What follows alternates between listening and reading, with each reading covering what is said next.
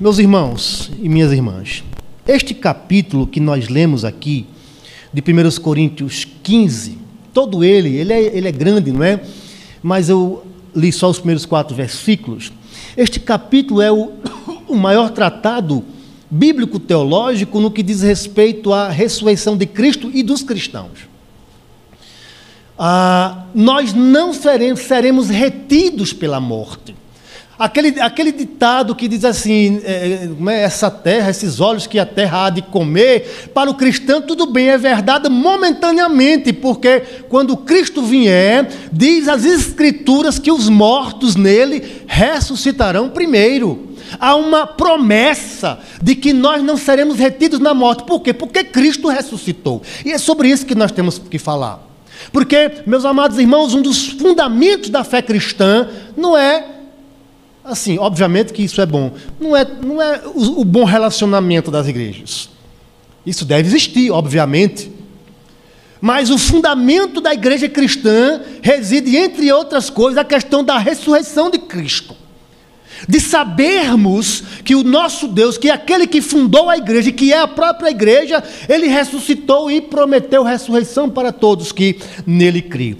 Então, nesse trecho aqui que nós lemos, nesse curto trecho, o apóstolo Paulo nos explica detalhadamente como ele realizará este mistério que é um dos ensinos basilares do cristianismo. Sem ela, sem a ressurreição, todo o cristianismo desmorona. Não existe fé cristã sem a ressurreição de Cristo. Com licença, irmãos. Sem a ressurreição, a fé cristã perde a razão de ser. Olha o que o apóstolo Paulo vai dizer no verso 14 e no verso, em seguida, o verso 17 sobre, sobre a ressurreição. Olha só o que Paulo, é, Paulo escreve. E se Cristo não ressuscitou, é vã, vazia, inútil a nossa pregação e vã a vossa fé. Observe, se não, há, se não existisse a ressurreição. O verso 17 diz assim: diz o seguinte, olha o que diz o verso 17. E se Cristo não ressuscitou, é vã a vossa fé, e ainda permaneceis nos vossos pecados. E aí eu faço uma ponte: ora, ele morreu na cruz, então deveria resolver, irmãos. Ainda que o sacrifício da cruz foi eficaz, mas foi a ressurreição de Cristo que diz que Deus aceitou o sacrifício do seu filho. Ele trouxe o seu filho da, de, a vida novamente e disse: Eu aceitei o sacrifício do meu filho. E ele, e ele, o Senhor, o ressuscitou. E foi o próprio Deus que ressuscitou o seu filho. Quer ver? Atos capítulo 2, a partir do versículo 23. Olha o que nos diz. Atos 2, a partir do versículo 23. Qual o contexto aqui? Paulo levantou-se e começou a pregar uma multidão de judeus.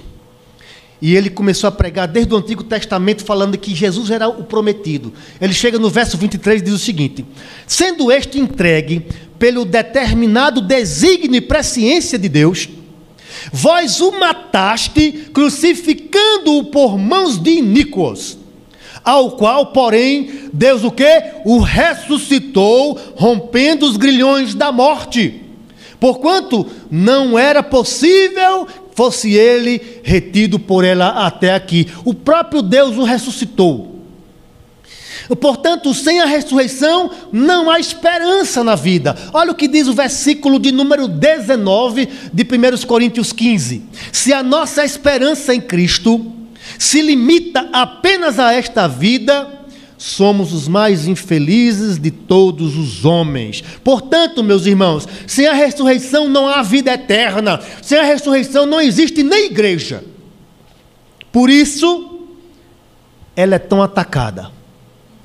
Muitos não creem na ressurreição, talvez muitos crentes, inclusive, que se acostumou com a, apenas a vida religiosa, mas já nem acredita que mesmo que Cristo ressuscitou dos mortos. Sem a ressurreição, e é, é, por isso ela é tão atacada pelos infiéis, como por exemplo a alta crítica, que dissecou a escritura, fragmentou-a, dizendo que os textos misteriosos, como a concepção virginal, como a ressurreição de Cristo eram, eram é, é, é, fantasias dos, dos religiosos. E, na verdade, meus irmãos, são fundamentos da nossa fé. Ah, o cristianismo é a única, digamos assim, religião que aborda a, a ressurreição do seu fundador e dos seus seguidores. Outras você vai encontrar em reencarnação, que é o indivíduo que morre e que depois ele vai re reaparecer a alma dele em outra pessoa para ir espiando, para ir melhorando, e o que eu estou vendo é a sociedade cada vez mais piorando. Mas Jesus Cristo está vivo e ressuscitou, e ele não está lá no túmulo, mesmo o pessoal visitando lá no túmulo da Natividade. Não, eu não sei qual é o túmulo lá, não é? Mas lá em Jerusalém estão procurando lá e lá o pessoal visita o túmulo vazio, tá certo? Portanto, ah, ah, muitos tentam negá-la. Os racionalistas, os saduceus na época de Jesus já não criam na ressurreição. Outros tantos inventam mentiras para esvaziar o conteúdo desta tão fundamental verdade para nós os cristãos. Olha o que diz Mateus, Mateus 28, do verso 11 ao verso 15. Presta atenção. Ah, qual o contexto aqui? Cristo tinha ressuscitado Maria e outras mulheres iam ao templo para levar uns ungüentos perfumados ali, e quando chegou lá, nós conhecemos que ela não encontrou, o túmulo estava vazio. Os soldados que estavam de plantão lá, de, vigiando lá o, o túmulo, é, foram é, seduzidos não é, para que contassem mentiras. Olha só, e indo elas, é, eis que alguns da guarda foram à cidade e contaram aos principais sacerdotes tudo o que sucedera. Reunindo-se eles em conselho com os anciãos, deram grande soma em dinheiro aos soldados, recomendando-lhes que dissessem: Vieram de noite os discípulos dele e o roubaram enquanto dormíamos. Caso isto chegue ao conhecimento do governador, nós persuadiremos e vos poremos em segurança. Eles, recebendo dinheiro, fizeram como estavam instruídos. Esta versão divulgou-se entre todos os judeus até o dia de hoje. A ressurreição de Cristo, desde a sua gênese, desde os seus primeiros minutos de ocorrido, ela vem sendo atacada. Por quê? Porque ela, ela é um escândalo para a humanidade. Alguém que voltou da morte, alguém que ressuscitou, é um escândalo mas nós cristãos sabemos que isto é a mais pura verdade. Mas, por mais que tentem, contra fatos não há argumentos. O túmulo está vazio. O anjo disse: Por que buscais entre, entre os mortos aquele que vive? Por que buscais?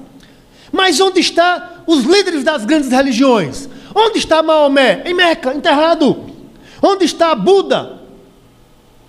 Siddhartha, Gautama, não é? Onde está Buda? Enterrado. Onde está Confúcio? Enterrado. Onde está o Padre Cícero, que é aqui do nosso Nordeste, enterrado no Juazeiro do Norte? Onde está Voltaire? Atei, ateísta, não é? enterrado na França, onde está Mao Tse Tung, que fundou o socialismo ateísta, materialista chinês, enterrado na China, onde está Fidel Castro, está lá em Cuba. Todos aqueles que propagaram que Jesus Cristo não havia ressuscitado, todos estão mortos. Mas onde está Cristo? Ninguém conta Cristo. Por quê? Porque Ele está no céu, ao lado direito de Deus, e há de vir buscar a sua igreja há de vir buscar o seu povo, a cada um de nós, aqueles que creem no Senhor Jesus Cristo. Portanto, quando nós nos dispomos a ir à casa de Deus, venha consciente de que Jesus está vivo e que Ele está aqui nesse lugar. Quando você atentar, eh, saiba que Ele está aqui, ainda que não em corpo glorificado, mas seu, sua presença está nesse lugar e que Ele recebe a sua é, adoração. Mas sobre o nosso Senhor Jesus Cristo. Os anjos disseram: Por que buscais entre os mortos aquele que está vivo e mais ressuscitou? Os primeiros versículos aqui do capítulo 15 deste tratado acerca da ressurreição, Paulo desafia aos irmãos de Corinto para que se lembrem do verdadeiro evangelho. Olha os primeiros versículos, versículo 1 de capítulo 15. Irmãos, venho lembrar-vos o, o, o evangelho que vos anunciei, o qual recebestes e no qual ainda perseverais. Paulo está chamando aqueles irmãos de Corinto para que atente para o verdadeiro evangelho. E Paulo César, né, do Logos, que agora não podemos mais dizer Paulo César e Nilma, que Nilma já foi para o Senhor, mas eles compuseram uma música. Eu sinto um verdadeiro espanto no meu coração em constatar que o evangelho já mudou.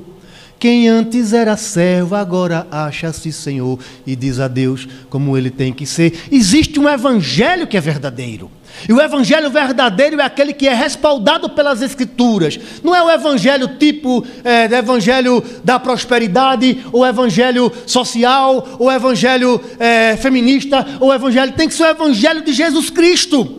Aqui está a justiça, aqui está a perfeição, porque este é o evangelho do Cristo que foi crucificado e que ressuscitou e que veio dos mortos. Não é? E Paulo desafia os irmãos para que se lembrem deste Evangelho, é, que não é outro senão da cruz, do corpo que foi ferido lá na cruz do Calvário, não é? é o Senhor Jesus, as suas palavras, e Paulo cita isso no, naquele trecho da ceia, não é? Isto é o meu corpo que é dado por vós.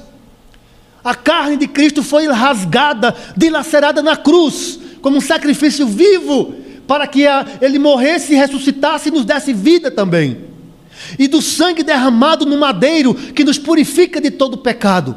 Sobre isto, Paulo escreve no momento da ceia, quando Jesus diz: Façam isto em memória de mim.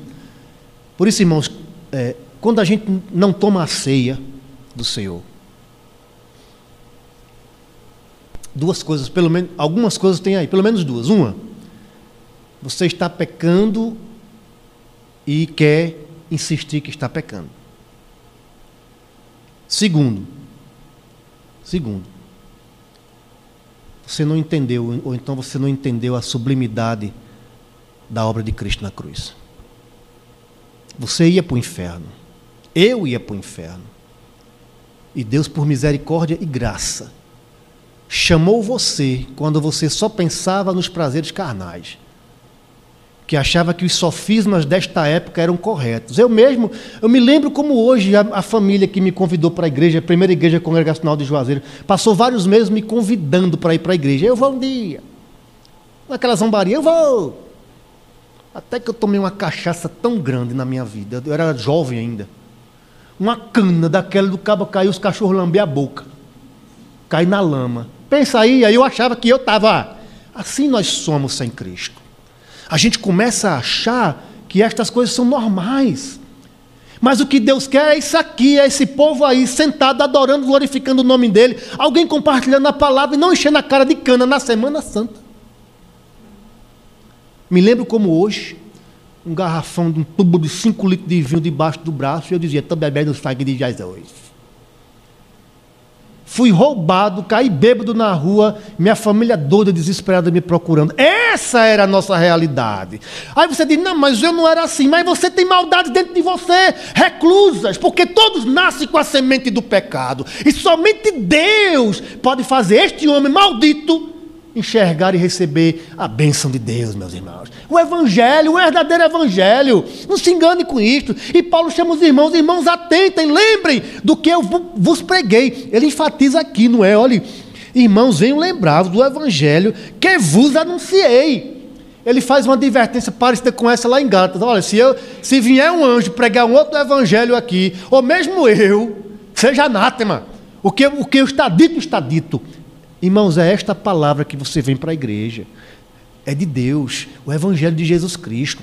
É Ele que está aqui, o Senhor Jesus, conduzindo o Espírito do Senhor que habita nas nossas vidas. Então, quando a gente vem para a casa de Deus, lembre da ressurreição de Cristo. O problema, irmãos, é que muitos cristãos perderam a visão de lá. Aí está totalmente agarrado aqui. Não consegue enxergar. Mas a palavra de Deus é um espelho que nos desperta, que nos levanta, que nos faz é, entender o caminho.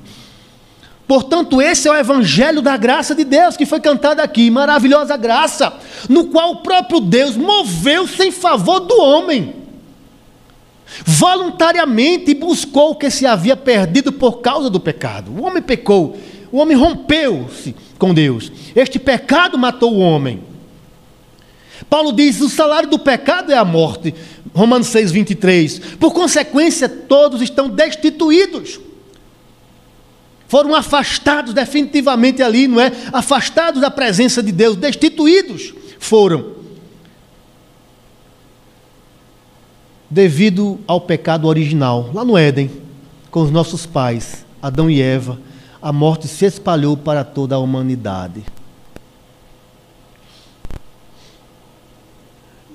Não existe ilustração mais contextual do que dessa pandemia.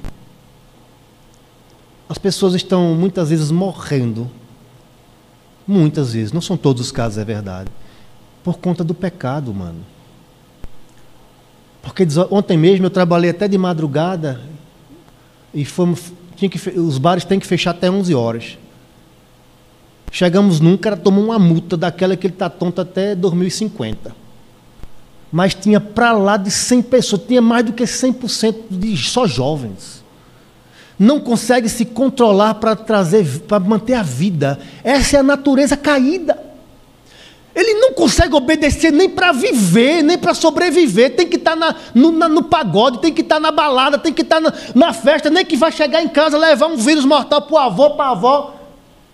Nós éramos assim, gente. E Deus pegou você e transformou sua mente e fez você enxergar de que o caminho é Ele. Seja grato e agora sabe o que você vai fazer? Você vai para a eternidade. Quando chegar no céu, quem vai estar lá te recepcionando? O Filho de Deus. Meu Deus, que coisa gloriosa.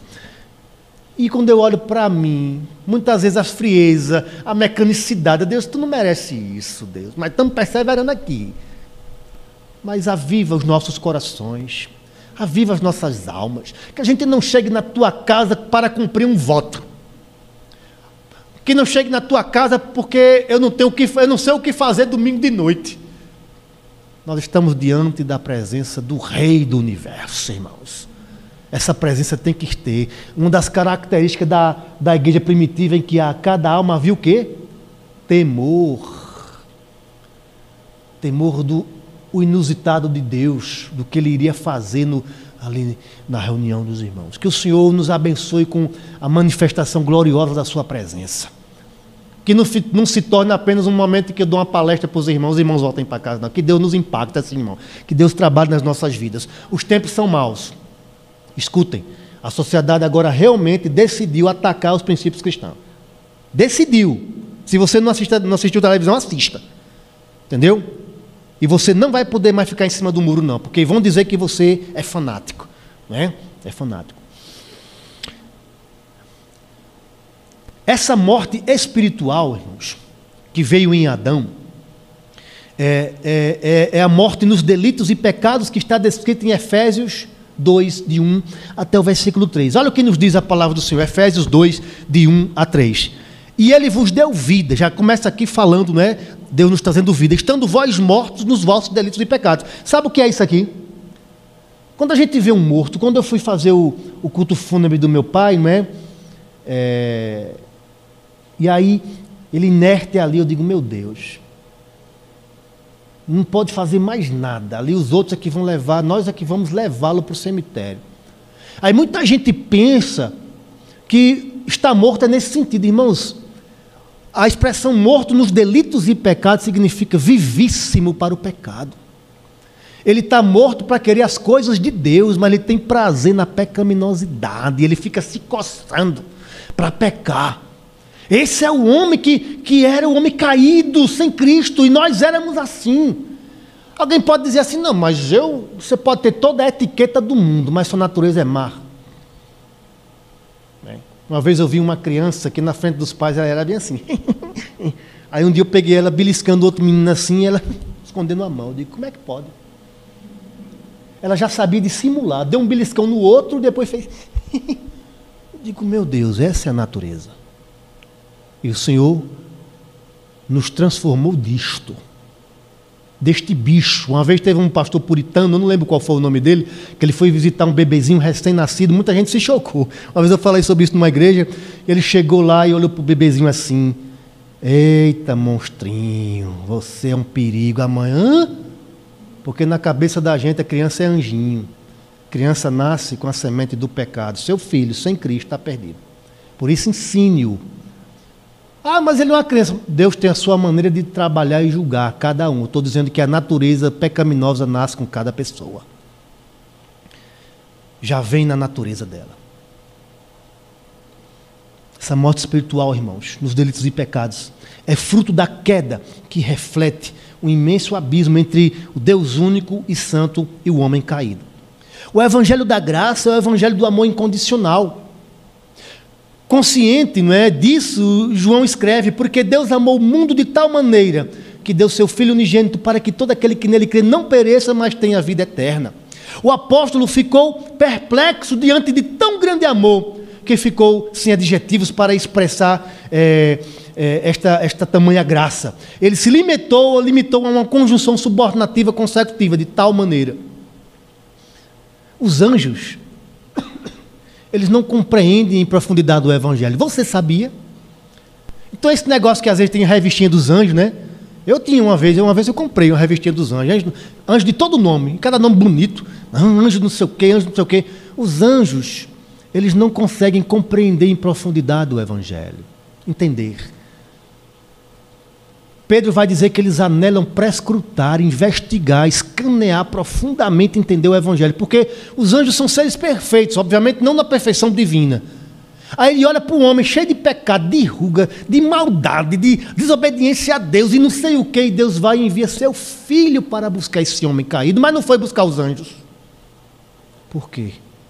O Evangelho da graça de Deus. Deus, por bondade, apenas isso veio em nosso favor. Então, quando você vier, deveria ser assim. Na verdade, o sentimento era esse.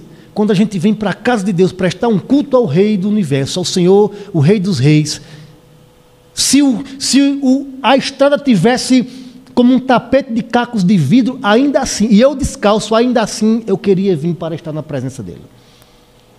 Tamanha percepção de como a gente deve entender aquilo que Deus fez por nós. Hoje, Hoje dá todo o conforto do mundo e tem gente que nem vem.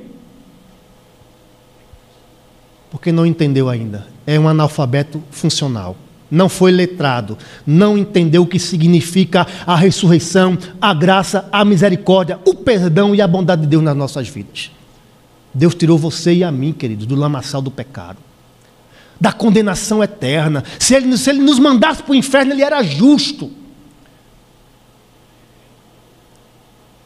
E, no entanto, o que, é que Deus fez?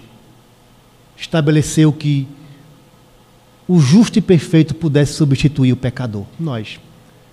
Só que não foi encontrado nenhum homem na face da terra para fazer isso. E ele enviou o seu filho. Aí pegam essa criança que nasce humildemente numa manjedoura. Lucas diz que não foi encontrado lugar para ele.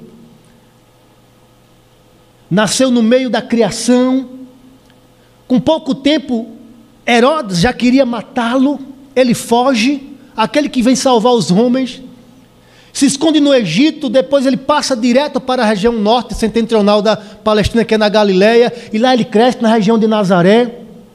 Aos 30 anos ele reaparece para se sacrificar numa cruz para salvar exatamente aqueles que iriam crucificá-los na cruz por bondade e misericórdia. Nós temos que entender isto, irmãos. Todo dia deveria ser lição de casa. Leia sobre a crucificação. Nós estamos esquecendo disso.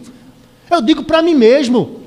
Quando eu lia Mateus 28, Lucas, é, é, é, os sinais que tudo sobre, sobre a crucificação, o meu coração enterneceu. Hoje eu leio apenas para encontrar informações. Não, eu não quero isso. Eu não quero isso. Eu quero que Deus enterneça meu coração a cada dia, para que eu possa servi-lo com integridade. Desta forma, se alguém deseja saber o que é o amor, aprenda e viva o Evangelho. Medite é, e imite o que Deus fez, fez por nós. Não é? Ah, entretanto, irmãos, mesmo com todo este percepção da crucificação de Cristo, se parasse tudo na cruz, tudo estaria perdido. Olha que coisa. A, cru, a, a ressurreição de Cristo é o, a homologação de que Deus aceitou aquele sacrifício em nosso favor. Deus, o próprio Deus trouxe o seu filho à existência. Nem o deserto, nem o diabo, nem o desprezo do seu povo, nem os açoites dos romanos, nem o abandono dos seus discípulos, nem o peso e as farpas da rude cruz, nem a dor aguda transpassando, transpassando seus nervos, nem o sofrimento dos espinhos, nem a zombaria daqueles que ele veio salvar, pôde detê-lo de cumprir a sua missão de salvar o pecador. Então ele morreu. Logo houve terremoto e escuridão. E o nosso Senhor foi sepultado numa tumba de pedra que pertencia a José de Arimateia. Cumprindo-se a profecia, todos os seus discípulos se dispersaram e perderam a esperança. Irmãos, é impressionante. O Senhor Jesus passou os seus três anos avisando: eu vou ser crucificado, vou padecer na mão dos religiosos, tal, tal, tal, tal, tal, mas ao terceiro dia vou ressurgir. Ele passou o tempo todo ensinando seus discípulos sobre isso. Quando ele foi crucificado, a primeira coisa que os discípulos fizeram foi fugirem. Se esconderam, se trancafiaram dentro de uma casa. Por que isto? Porque a ressurreição, irmãos, é uma ruptura com tudo que a humanidade pôde entender. Hoje, o que os homens mais gastam dinheiro na vida é em busca da vida. Plano de saúde, pesquisa para estender a, a, a, a, quantidade de anos. As pessoas querem viver e Jesus Cristo chega dizendo que Ele traz a vida através da ressurreição eterna. Ninguém aceitou um negócio desse. É um escândalo cientificamente falando, é um escândalo. É mais fácil acreditar de que alguém pode se sacrificar, que alguém pode morrer. Foi aí que eu entendi o que é, Paulo quis dizer escrevendo 1 Coríntios 13. É difícil aquele texto. Ainda que eu fale a língua dos homens e dos anjos, se não tiver amor, nada serei. Ainda que eu distribua todos os, todos os meus bens e distribua para os pobres, sem amor, nada seria. Ainda que eu dê o meu corpo para ser queimado, sem amor, nada serei. Ora, então o que é o amor? Como se entende o amor? Alguém está dizendo que vai dar o corpo para ser queimado, alguém está dizendo que vai ter tudo que, que construiu materialmente vai dar para os pobres. E o que é o amor? Irmãos, amor só tem uma relação se for diretamente ligado para a glória de Deus. João vai dizer: aquele que não ama não conhece a Deus, porque Deus é amor. Tem a ver com fé, tem a ver com colocar Deus no, na coisa, de fazer as coisas para a glória de Deus, de acreditar e confiar naquilo que Ele falou na Sua palavra. E você pode fazer todas as outras coisas. Quantas pessoas são exemplares aí? Mas negam a Deus não é amor. É sacrifício próprio. É sacrifício pessoal. É filantropia. Mas eis que na madrugada do primeiro dia da semana, aquele que estivera morto ressurgiu vivo e glorificado. Ele sim sepulta definitivamente o último inimigo, a saber, a morte, conforme descreve 1 Coríntios 15, dos 55 a 57. Olha o que nos diz a palavra do Senhor. Onde está a morte a tua vitória? Onde está a morte o teu aguilhão? O aguilhão da morte é o pecado e a força do pecado é a lei. Graças a Deus que nos dá a vitória por intermédio de nosso Senhor Jesus Cristo. Graças a Deus. Louvemos ao Deus triuno, ao Pai que enviou seu Filho, ao Filho que se sacrificou por nós e ao Espírito que nos regenera. Irmãos, vejam o que Deus faz. Irmãos, Deus é muito bom. Deus nos dá o seu Espírito que nos convence do pecado, da justiça e do juízo, que nos faz lembrar tudo que Cristo nos ensinou. Deus nos deu a sua palavra para que nós tivéssemos um manual para ler todos os dias sobre a sua palavra. Deus nos deu uma igreja para que pudéssemos congregar unidos e louvar a Ele, edificar e fortalecer uns aos outros. E com tudo isso, tem gente que desobedece e peca. Como eu, como você. E mesmo assim, por causa da graça, desta última palavra perfeita, conforme Filipiança escreveu, ele continua conosco até o final. A única coisa que nos resta, meus irmãos, a única coisa que nos resta é louvá-lo. A única coisa que nos resta é meditar e pensar naquilo que o anjo disse. Por que buscais entre os mortos aquele que vive? Ou lembrar do que Jesus falou acerca de Lázaro. Irmãos, eu, eu fico. É, é um prenúncio da ressurreição. Imagine que Lázaro, grande amigo de Jesus, de Marta e Maria, morava numa, numa aldeia perto de Jerusalém, entre Jerusalém e, o, e a região do Rio Jordão. E Lázaro adoeceu com doença de morte. Então Maria, as irmãs e Marta mandaram um mensageiro que levou um dia para chegar onde Jesus estava para avisar: Senhor, teu amigo Lázaro, quem tu amas, está doente. Então o Senhor Jesus Cristo ele recebeu a notícia, ainda esperou mais dois dias. Quer dizer, um dia para eles irem. Dois dias Jesus ficou três e um dia para Jesus vir foi quatro. Jesus chegou quando já havia quatro dias. Lázaro estava já podre e fétido. Mas eu fico, irmãos, analisando, analisando, percebendo, pensando no poder desse Jesus que a gente vem adorar aqui. Ele chegou lá e disse: remova uma pedra. Às vezes eu fico tentando imaginar como era a voz de Jesus: remova uma pedra. Os homens tiraram a pedra do túmulo, aquela fedor de carnificina, aquela fedor de carne podre. E as irmãs, Senhor, já fede. E o Senhor disse: Calma, Lázaro, Lázaro, vem para fora.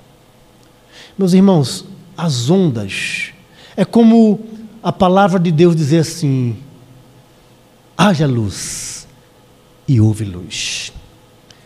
É como a palavra de Deus assim: faça-se os oceanos, faça-se a porção seca, faça-se o firmamento, porque a palavra de Deus tem poder para trazer existência que não existe. A vida de Lázaro já não existia, mas a palavra de Deus, do Deus Jesus, o Filho de Deus. Eu imaginei ele falando assim ali, Lázaro, vem para fora, aquela onda sonora foi chegando, aí chegou lá no tímpano, que é o menor osso do corpo humano, fez vibrou produzir uma mensagem. E agora, como é que pode se não havia mais sinapse? Como é que pode se o cérebro estava já coagulado? Mas ele tem poder de fazer o sangue esquentar, circular novamente. Aí o sangue começou novamente a, a circular e o coração começou a bater, o, o pulmão começou novamente a inflar, os órgãos começaram a funcionar. E Lázaro vem para fora vivo, para a glória de Deus. Irmãos, é esse Jesus que ressuscitou, que foi a primícia da ressurreição, para, e nós vamos ressuscitar também, que nós adoramos. Portanto, irmãos, quando a gente vem para a casa de Deus, peça a Deus, Senhor, fala conosco, não nos deixe nos acostumar com uma metodologia religiosa e cumpridora de deveres. Senhor, fala conosco, que a tua palavra nos traga vida, nos traga vida. Se a cruz não completa, se, se só a cruz não completaria a obra é, salvífica e o cristianismo seria uma religião de sacrifício temporal. A ressurreição homologou, Deus confirmou o sacrifício do seu filho. Mas na ressurreição, sabemos que Deus ali de fato homologou a obra da cruz. Nela temos a certeza da vida eterna. Paulo vai dizer que Jesus é a primícia da ressurreição. A primícia é que ele é o primeiro. Todos que nele creem ressuscitarão também. E quem deve, quem vai ressuscitar na chamada é, ressurreição eterna? Todos aqueles que creem nele, todos aqueles que se entregam a ele Não é que se entrega a uma religião, a Ele. E diz: Senhor, sem você, sem o Senhor, estamos perdidos. Socorre-nos, perdoa-nos. Eu creio no seu sacrifício da cruz. Eu creio que cada gota de sangue daquele derramado tem poder e eficácia para limpar os pecados, salvar o pecador. É assim que Deus faz. Deus abre a mente. Como fez com Lídia. O texto de Atos diz que Deus lhe abriu o coração. Você pensa que foi seu intelecto? Foi a sua super atividade de sinapses? Seu intelecto que fez você entender isto? As coisas espirituais não se, de, não se discernem naturalmente. É Deus. Deus que opera nas nossas vidas. Amém, irmãos?